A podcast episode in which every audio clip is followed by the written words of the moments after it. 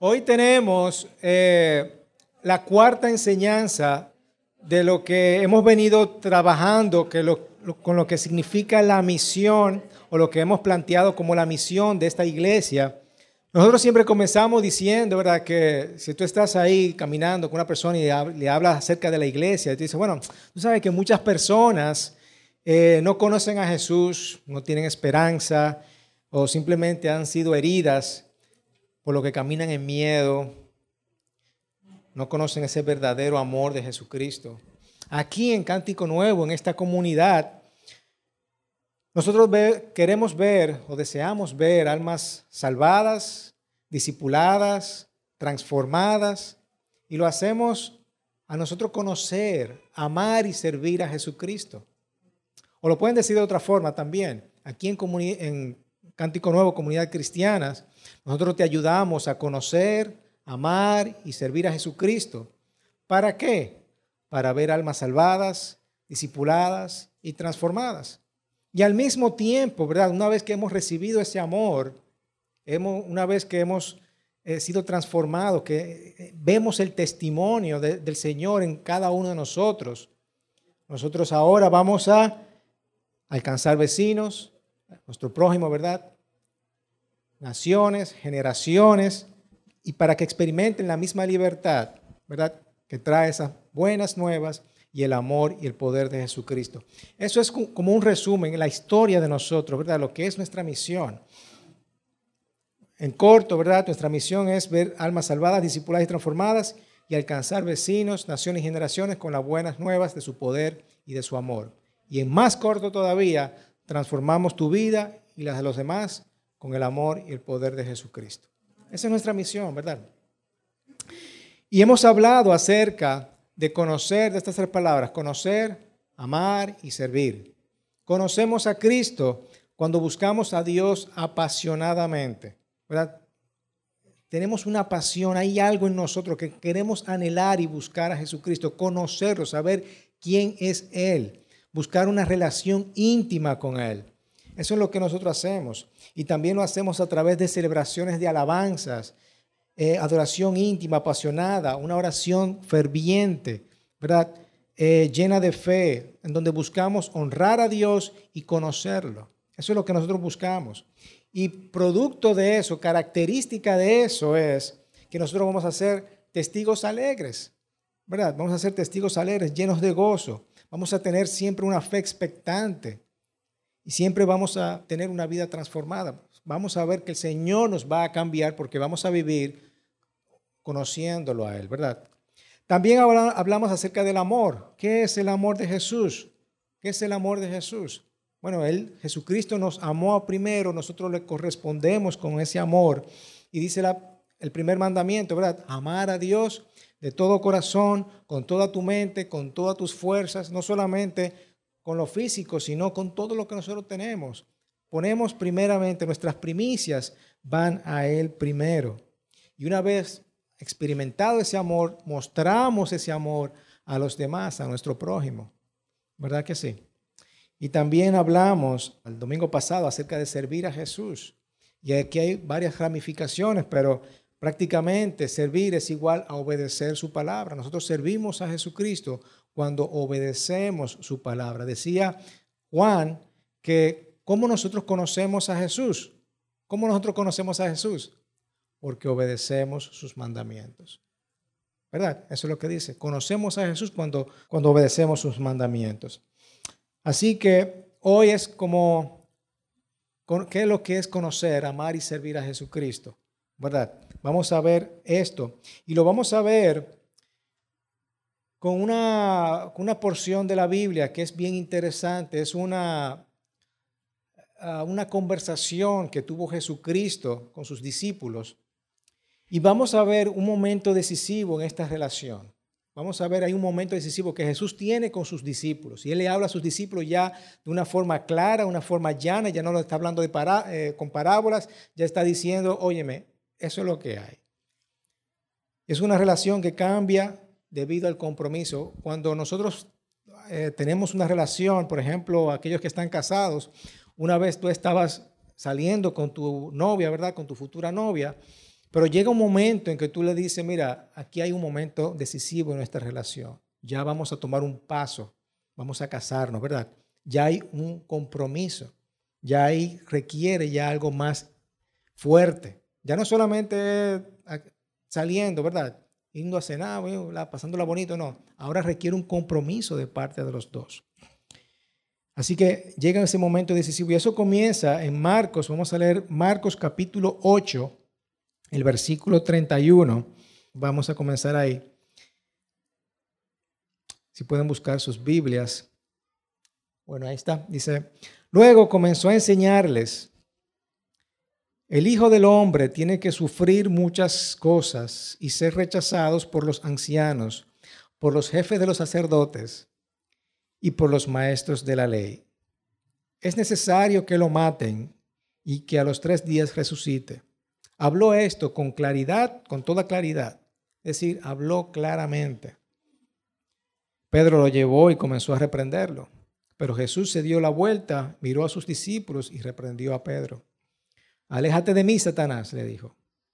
Tú no piensas en las cosas de Dios, sino en las de los hombres. Esta conversación es, es interesante.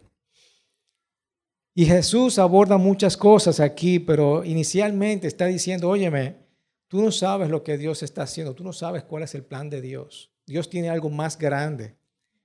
Tú no, tú no, tú no sabes lo que va a suceder. Y a medida que leemos, vemos que Jesús nos está llamando a un compromiso radical, un momento que define la relación, como les estaba comentando. Y para muchos no sabemos lo que implica eso, pero fíjense, si tú eres un líder, ¿verdad? Tú quieres que las personas te sigan, tú quieres Muchas personas, síganme, ¿verdad? Eso es lo que decía Jesús, sígueme, sígueme, sígueme. Pero aquí le está diciendo a, Pedro, a sus discípulos, óyeme, el Hijo del Hombre va a tener que sufrir, va a tener que ser rechazado y lo van a matar. O sea, si tú eres un líder, tú no vas a querer comenzar la conversación diciendo eso, ¿verdad que no? Sí, sígueme, sígueme. Tú vas a tener que sufrir, tú vas a tener que ser rechazado y tú vas a tener que, es posible que te maten, ¿verdad?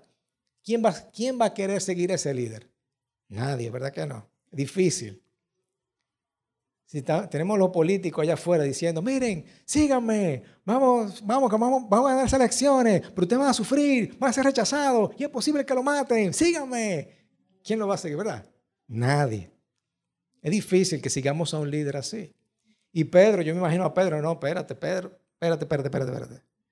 Vamos a seguir, enséñanos a orar Enséñanos ahora, eso es más, chulo, esa enseñanza. O enséñanos a sanar a los enfermos. Enséñanos a levantar a los paralíticos. O mira, vamos a darle de comer a la gente, que en ese mismo capítulo es donde le da de comer a la multitud. Vamos a seguir dando de comer a la gente. Enséñanos a hacer eso, Jesucristo. Ahí está Pedro como, ¿verdad? No entiendo lo que está sucediendo. ¿Por qué tú me estás enseñando eso? Que yo voy a tener que sufrir. Voy a tener que ser rechazado. Muerte. No, no, no, Jesucristo. No, no, no, no. Y Pedro se levanta, ¿verdad? Y comienza a reprenderlo. Jesucristo, espérate, ¿verdad? ¿Qué es lo que tú estás diciendo? No, eso no te va a pasar a ti. Y es interesante, fíjense que, que me gusta porque habló esto con toda claridad. O sea, Jesucristo estaba hablando bien claro ya con ellos. Hay un punto donde yo, yo me siento, o me senté con Licelot en un momento, mira Licelot, ya nos vamos a casar, tenemos que tomar las cosas en serio, ¿verdad? Ya no, esto, esto no es un relajo. Aquí se define nuestra relación. Va a haber un antes y un después. Y eso es lo que le está diciendo acá eh, Jesús a Pedro. Mira, va a haber un antes y un después. ¿Ok? Pero el punto es este. Lo estaba llamando a un compromiso radical. ¿Realmente tú quieres ser mi discípulo? Vas a sufrir, vas a ser rechazado y vas a morir. O vas a pasar por la muerte. Y muchas veces nosotros tenemos esa motivación de seguir a Jesucristo. Y muchas veces una de las motivaciones que seguimos a Cristo es simplemente porque sentimos algún tipo de culpa en nuestros corazones. ¿Verdad? ¿Sienten eso, verdad? O han pasado por eso, que sentimos algún tipo de culpa y es por eso que nosotros seguimos a Cristo. Wow, yo me he sentido mal, mira todo lo mal que yo he hecho, no, yo necesito una redención en mi vida. Si tú me estás presentando a Cristo como Señor y Salvador, yo voy a seguir a Cristo. Y generalmente tiene que ver también con el miedo. Por miedo seguimos a Cristo. No, mira, si tú no sigues a Cristo te vas para el infierno. te va para el infierno, ¿verdad? Y eso tiene que ver relacionado con, la, con el rapto, ¿verdad? No, tú te vas a quedar, si viene Jesucristo, bueno, pues, vamos todo el mundo y tú te quedas. Entonces eso tiene que ver con miedo. Irónicamente, Jesucristo vino a liberarnos de la culpa y del miedo. ¿Verdad?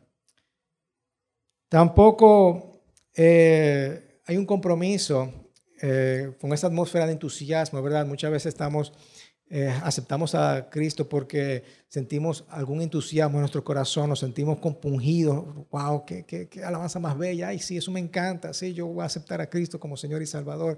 Y tiene que ver mucho también con la emoción. Pero realmente esa es la motivación correcta de seguir a Cristo. ¿Verdad? Puede, ser, no es que esté mal, pero queremos seguir a Cristo porque realmente entendemos lo que significa Cristo para nuestras vidas. Versículo 34. Ahora él se dirige a la multitud, él está hablando a sus discípulos, ahora él se dirige a la multitud y a sus discípulos, por supuesto. Y aquí tiene que hablar más alto porque es la multitud, ¿verdad?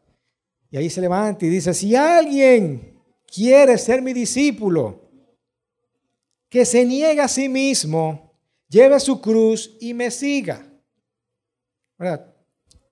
Porque el que quiera salvar su vida la perderá, por el que pierda su vida por mi causa y por el Evangelio la salvará. ¿De qué sirve ganar el mundo entero si pierde la vida? O que si puede dar a cambio, o qué se puede dar a cambio de la vida.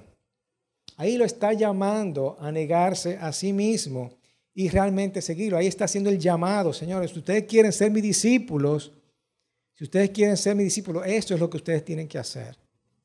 Esto es lo que ustedes tienen que hacer. Y hoy vivimos en la época de las redes sociales donde queremos que todo el mundo nos siga, ¿verdad? Sígueme, me está siguiendo en las redes sociales, sígueme. En Facebook, sígueme. Instagram, sígueme. Twitter, sígueme. ¿Verdad? Y aquí Jesucristo no está diciendo esa clase de sígueme, ¿verdad? Porque nosotros seguimos las cosas que a nosotros nos gustan. Si a mí no me gusta tu cuenta o no tengo por qué seguirte a ti, yo no te voy a seguir, ¿verdad que no? Seguimos las cosas que nos gustan. Pero ahora Jesús está enfrentando a esta multitud y la multitud le gusta lo que está haciendo Jesús.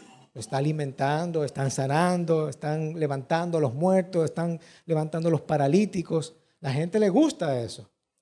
Pero ahora Jesús está diciendo, óyeme, si tú quieres ser mi discípulo, si tú quieres ser mi seguidor, si tú quieres seguir a donde yo voy, tú tienes que hacer esto.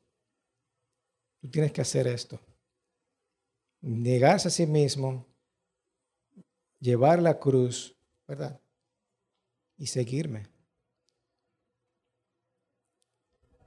No es un asunto de que de que si estamos a un lado o al otro, recuérdense, la semana pasada estamos sabiendo a cuál Dios tú vas a servir. Como Josué le estaba diciendo a su pueblo, ¿verdad? ¿A qué Dios tú vas a servir? ¿O tú vas a servir a mi Dios o vas a servir al Dios de los amorreos? ¿A cuál, cuál tú prefieres? Es un asunto de decisión. Y tenemos que decidir si nosotros vamos a seguir a Jesucristo. Luego lo llamó a esa multitud y le dijo, quien quiera ser mi discípulo debe negarse a sí mismo y tomar su cruz y seguirme. Un discípulo es una persona que está con él, que aprende de él, que se vuelve como el maestro. Eso es un discípulo, ¿verdad? Yo hago muchas cosas hoy día porque yo aprendí de Charlie. Charlie fue mi maestro y hago muchas de las cosas, aunque somos totalmente diferentes, tenemos personalidades diferentes, pero muchas de las cosas que yo hago es porque Él me enseñó de esa forma. Es como cuando Jesús dice, mira, yo soy la vid, ustedes son los pámpanos. Ustedes no pueden hacer nada separado de mí. Yo estoy sacándole el jugo, ¿verdad? Sacándole el jugo.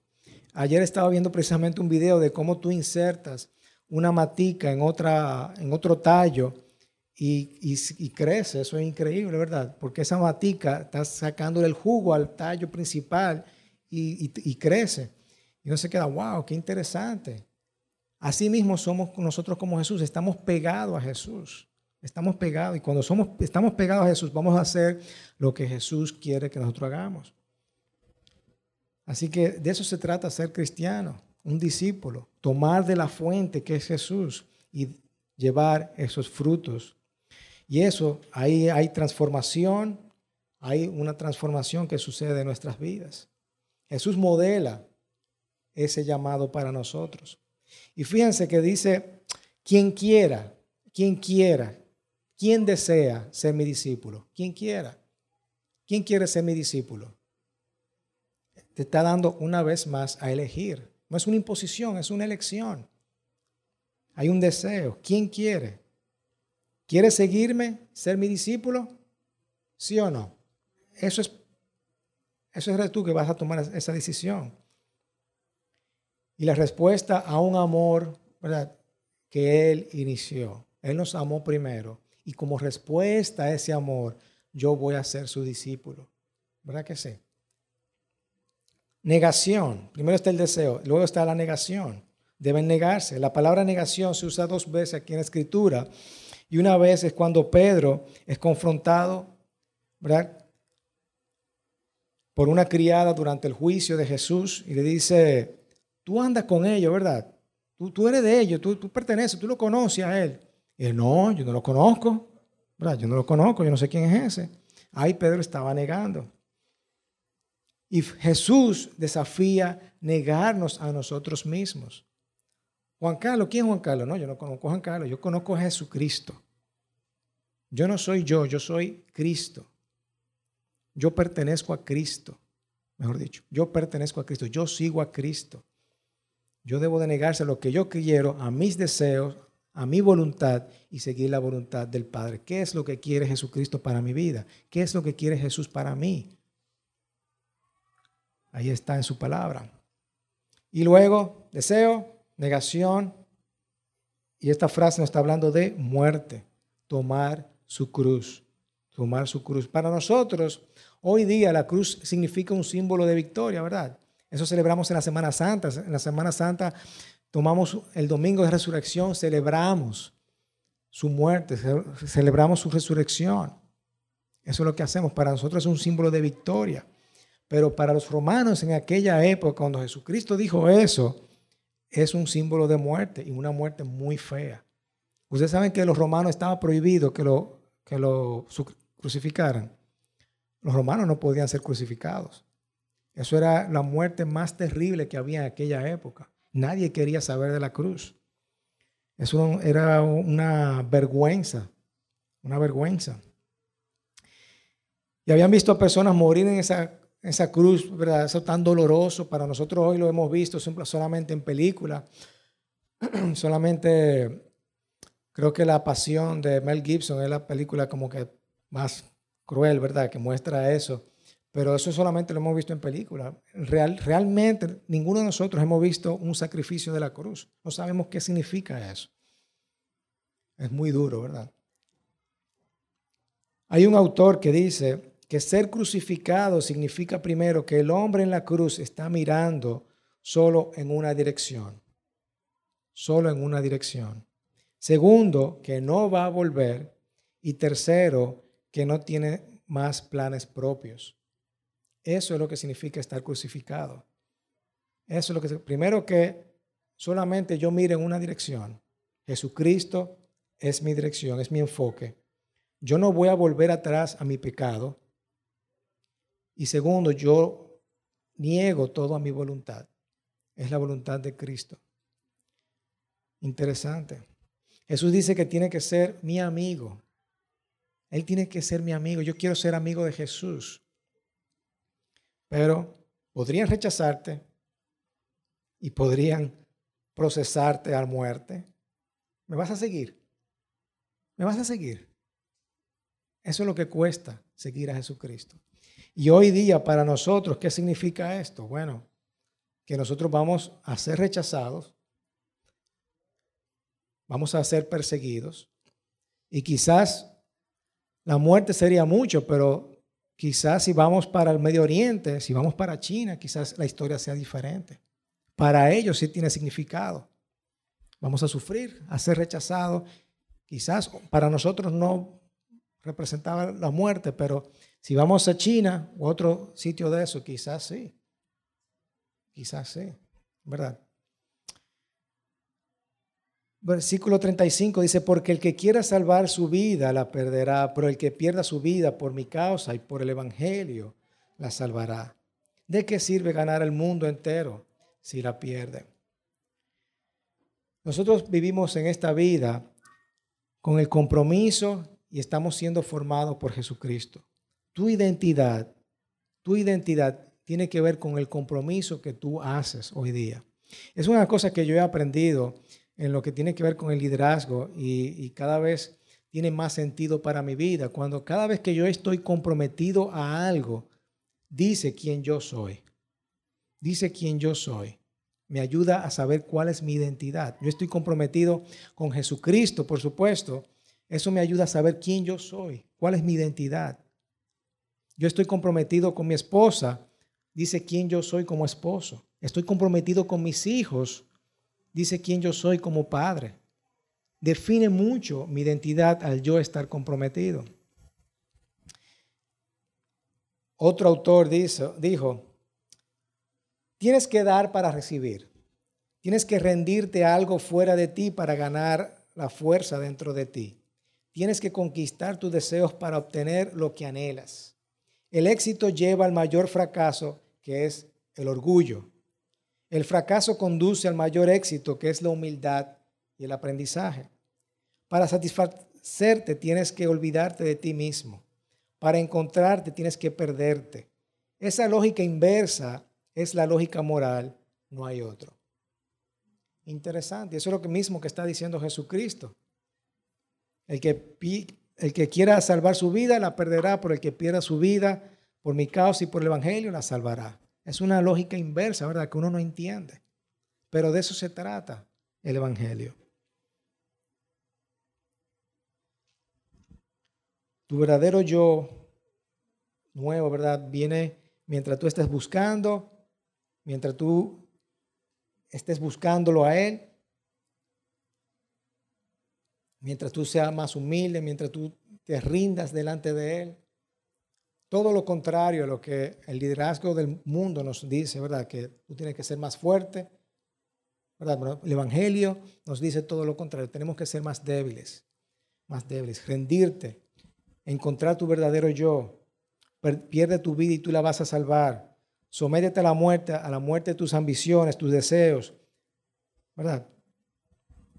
Y preséntate cada día, cada día, porque a Jesucristo y ahí es donde tú vas a tener tu vida eterna. Amén. Alguien definió como el compromiso, como, como enamorarte de algo y luego construir una estructura de comportamiento alrededor de esos momentos cuando el amor falla, cuando el amor tenga dudas, cuando el amor tambalee, cuando el amor no esté firme. Eso es el compromiso. Tú, vuelvo y repito, enamorarte de algo y construir una estructura de comportamiento alrededor de eso, para que cuando el amor falle, tú sigas ahí firmes. Tú sigas ahí firmes. ¿Con qué tú estás comprometido? Yo estoy comprometido, por eso decía, yo estoy comprometido con mi esposa, ¿verdad? Que aunque el amor tambalee, ya yo he formado una estructura de comportamiento alrededor de eso que no me permite separarme porque yo estoy comprometido a eso. El versículo 38 dice, si alguien se avergüenza de mí y de mis palabras en medio de esta generación adúltera y pecadora, también el Hijo del Hombre se avergonzará de él cuando venga en la gloria de, tu, de su Padre con los santos ángeles. Para mí eso son palabras muy fuertes. Son palabras muy fuertes porque decirte que Jesucristo se va a avergonzar de ti, óyeme, está duro. Que el Señor se va a avergonzar de ti porque tú en algún momento te avergonzaste de Él. Tú no fuiste su discípulo. O sea, tú no te atreviste a ser rechazado, no te atreviste, no te atreviste a sufrir por Él y mucho menos a morir por Él. Entonces, cuando llegues al cielo, te va a decir, óyeme, yo me avergüenzo de ti. Son palabras duras esas. Yo no quiero que el Señor se avergüence de mí nunca. si lo ponemos, lo voy a poner de otra, de otra forma y antes de eso, quiero decirles que, eh, para ponerlo en contexto, el viernes pasado, este viernes, eh, tuvimos un invitado en la reunión de pastores que nosotros hacemos cada dos meses, eh, en donde el pastor Rafi habló sobre la honra. Y él decía, en pocas palabras, ¿verdad? Que la honra es darle peso a algo o a alguien, ¿verdad? Tú, les da, tú le das el peso. Y el ejemplo que me quedó marcado, porque es lo que me pasa, cuando mis tres niños vienen, están hablando los tres, me quieren decir las tres, y yo le digo a uno, cállate, cállate, tú hablas. ¿Verdad? Al que yo le digo, tú hablas, yo le estoy dando honra a ese, le estoy dando el peso, el carácter que, que él merece y le estoy permitiendo que él hable. Eso es dar honra, darle el peso a esa persona. Entonces, si, vemos este versículo de otra forma, no que quiera cambiar la palabra, sino ponerlo de un contexto positivo, lo voy a decir así, si alguien me honra, me da el peso, ¿verdad? Que yo merezco como Jesucristo y mis palabras en medio de esta generación adúltera y pecadora, también el Hijo del Hombre lo honrará o te honrará cuando venga en la gloria de su Padre con los santos ángeles te va a dar el peso que tú te mereces. Amén. No solamente tú vas a vivir esta vida, sino tú vas a vivir una vida para siempre, porque estás comprometido. Estás comprometido con Él, estás comprometido con tu familia, estás comprometido con la iglesia. Eso es estar comprometido. Así que esto de conocer, amar y servir, vamos a terminar con esto. Y esto nos va a abrir puerta, un camino largo a través de este año, porque vamos a seguir esta serie de enseñanzas de lo que es seguir a Cristo, seguir a Jesucristo, seguir a Jesucristo. Pero tenemos que aprender que seguir a Jesucristo es un camino de sufrimiento, ¿verdad? Yo deseo seguir a Cristo. Me voy a negar a mí mismo. Yo voy a Jesucristo hasta, voy a llegar a, a Él hasta la muerte. ¿Qué significa para ti ser un discípulo de Cristo. Amén. Y en pocas palabras, es estar comprometido a Él. Es estar comprometido a Él. Así que aplicándolo a nuestra vida, vamos a evaluar el nivel de compromiso que nosotros tenemos eh, hacia todo, hacia mí mismo, el nivel de, compromiso que yo tengo hacia mi persona. Eh, yo, una meta que, que uno tiene, ¿verdad? Eh, hacer una dieta, hasta hacer una dieta, eso requiere un compromiso de, de tu parte. Y es por eso que eso tiene que ver mucho con tu identidad. Dice mucho de quién tú eres si tú llevas esa dieta a cabo. Compromiso con el Señor, por supuesto, compromiso con tu esposa, con tu esposo, con tus hijos, con la iglesia. ¿A qué nivel de compromiso yo voy a llegar? Amén. Pero eso va a requerir sacrificio, rechazo y muerte. Amén. En ese mismo sentir vamos a aprovechar y tomar la Santa Cena y dar el mismo, el mismo ejemplo que Jesús dio a nosotros y el mismo significado, ¿verdad? De que ahora en Primera de Corintios, cuando Pablo le hablaba a los corintios le decía, miren, yo he recibido lo mismo que Jesucristo les enseñó, nos enseñó a todos, que Él iba a morir, iba a morir por nuestros pecados. Así que mientras tomamos la Santa Cena, vamos a ir pensando en ese nivel de compromiso que yo tengo con nuestro Señor. Hasta dónde yo estoy tan comprometido con el Señor de, de, de yo ir a donde Él quiere que yo vaya. No solamente ser cristianos ligeros, a la ligera. Vamos a ser cristianos comprometidos. Vamos a ser cristianos comprometidos. Que a pesar de que tambalee la situación, ¿verdad?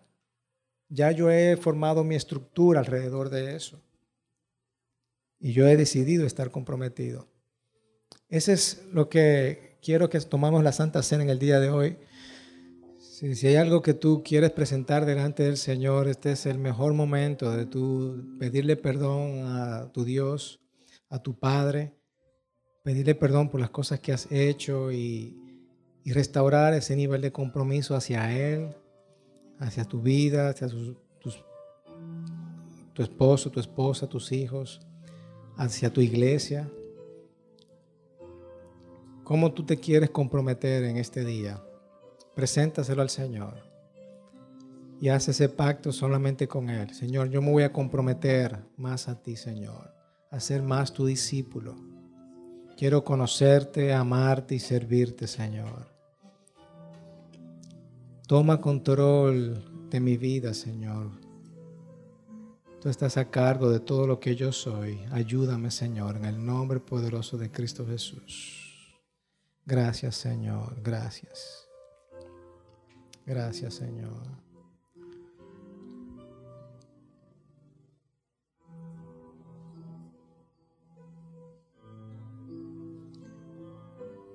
Gracias, Señor, en el nombre de Jesús.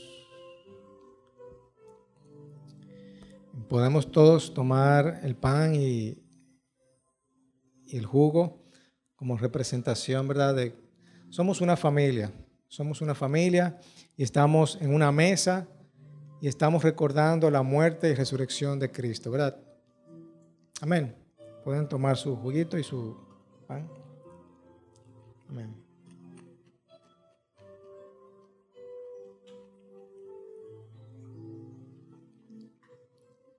Amén.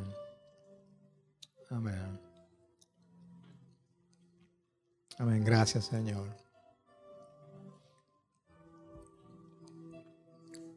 Gracias, Señor, por tu sangre y tu cuerpo quebrantado, Señor. Te pedimos, Señor, que te bendecimos, Señor, y te pedimos para que tú nos sigas restaurando cada día, Señor. Necesitamos más de ti. Y te pedimos, Señor, y te bendigo a esta comunidad cristiana, Señor, a cada uno de los miembros. Te damos gracias, Señor, por tu presencia, por tu misericordia, por tu poder, por tu bondad, Señor. Tú eres bueno. Gracias, Señor, por abrirnos las puertas, Señor, a tu trono a través de Jesús. Gracias, Señor, y te pido por cada uno de mis hermanos que están aquí presentes, Señor, para que tú lo bendigas, lo sanes, lo cuides, lo protejas, Señor, y lo proveas, Señor. En el nombre de Jesús. Amén, amén y amén.